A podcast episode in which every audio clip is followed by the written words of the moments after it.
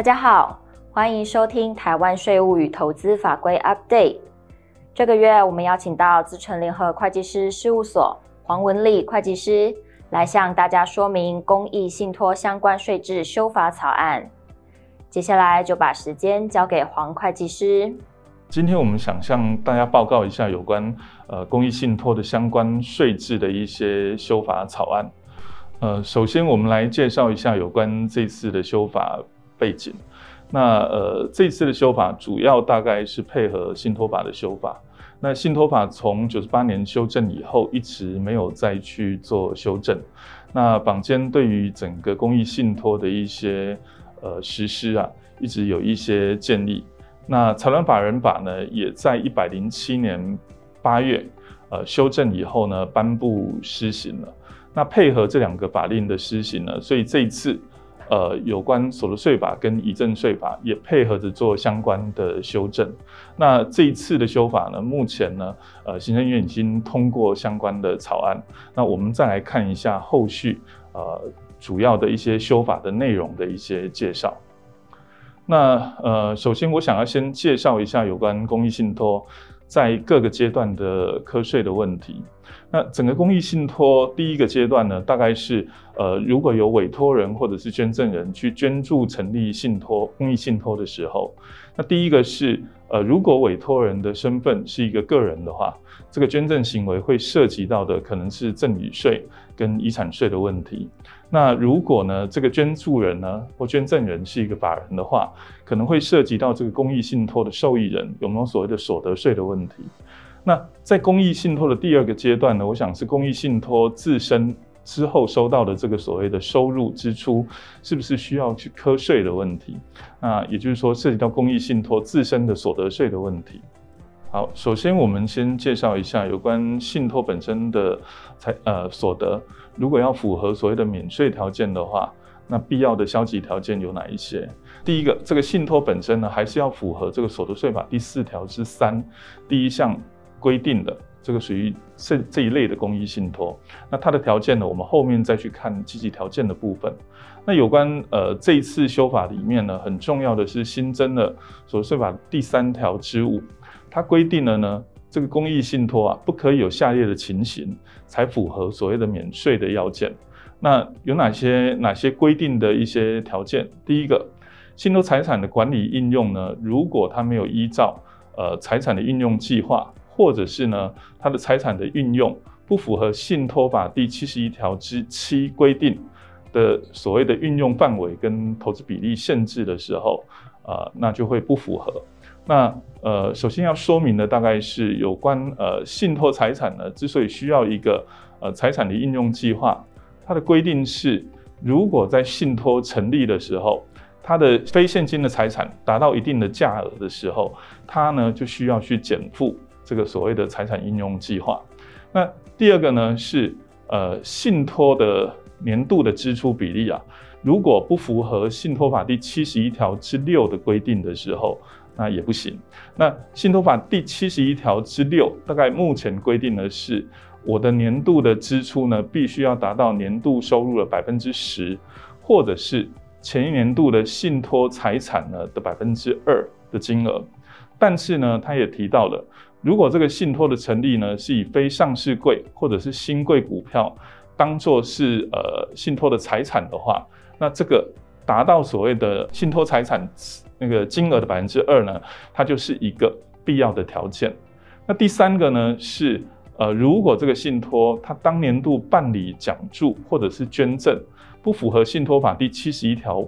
之八的规定的时候呢，那呃，基本上也不符合这个要件。那基本上信托法第七十一条之八规定的大概是，呃，这个所谓的捐助、奖助或者是捐赠的行为啊，它必须要符合普遍性跟公平性的原则，而且对单一对象呢，它的奖助跟捐赠原则上不可以超过当年度呢整个信托财产支出的百分之十。第四个呢是会计处理如果不符合一般公认会计原则的话。基本上呢，也不符合免税条件。那第五个呢是，如果他没有依照所得税法或信托法的规定去设置保存账簿或者是会计凭证书类表册的话，也不符合所谓的免税的要件。好，再下来呢，它规定的是，如果资产跟收入达到一定金额的时候，那这个金额呢，后续会再发布。那它去规定，财务报表呢，如果没有经过会计师签证的话，也不符合所谓的免税要件。那再来呢，他说，如果这个公益信托啊，有受到信托法第七十七条之第一项第一款以外去纠正的情况的话，那大概有哪些情形呢？是第一个，这个信托他去从事的是跟信托本质显无相关的活动，或者是有碍公益的活动。第二个是这个公益信托没有正当的理由连续两年不为活动的话。那第三个是，呃，如果这个公益信托的信托监察人，他相互之间，或者是他跟委托人、受托人之间，或者是咨询委员会的委员之间呢，他不可以有所谓的配偶、三亲等以内亲属的关系，或有自身利害的关系。那另外呢，包括了受托人如果没有公开这个咨询委员会成员的名单，或者是委员中，具备会计、法律或其他与公益目的相关专长或经验的，不达三分之一的话，也不符合所谓的呃免税的资格。那另外呢，如果有因为违反信托法或者是它的执法的强制或禁止规定，那因为一定行为而不为的时候，也不符合所谓的免税要件。那大概整个本身的所谓的消极要件，大概包括了这主要的七项。呃，接下来我们来看一下，就是说这个公益信托的受益人免税的一些积极条件到底有哪一些？那这一次在修法的时候，大概修了呃有目前的所得税法的第四条之三，它规定的是，盈利事业呢，如果提供呃财产去成立或者是捐助公益信托的话，必须要符合下列条件，受益人呢才会享有所谓的免税的优惠。那第一个是。这个公益信托的受托人呢，他必须要是信托业行政法人或是一定条件的公益法人。那这个所谓的一定条件呢，规定的是这个公益法人他需要是依法设立，呃，创设目的跟信托的本质是直接相关，而且这个公益法人在前两年没有税务违章欠税，担任受托人起算前五年没有被依信托法解任。那再来呢，是公益信托如果没有经过主管机关依信托法第七十七条第一款以外规定纠正，或者是呃依照信托法第八十二条裁罚合计两次以上。第三个是这个公益信托除了设立目的的必要费用以外呢，不以任何的方式对特定或可的特定之人给予特殊的目的。第四个是呃明定信托关系在解除终止。消灭时，信托财产呢需要移转给各级的政府，同一中央目的事业主管机关，呃监督的公益法人或者是公益信托。那这几个条件大概在讲的是，呃，必须要符合这几个条件的情况底下，盈利事业去提供这个财产去捐助成立这个公益信托的时候，这个公益信托收到了这个财产才会符合免税的规定。那相同的。如果是个人去捐助这个信托的时候，那在遗赠税法呢里面也规定了，呃，办理这个所谓的捐助公益信托，这个公益信托也需要符合这个上开的规定，个人去捐赠的财产才符合所谓的不计入遗产或赠与的总额。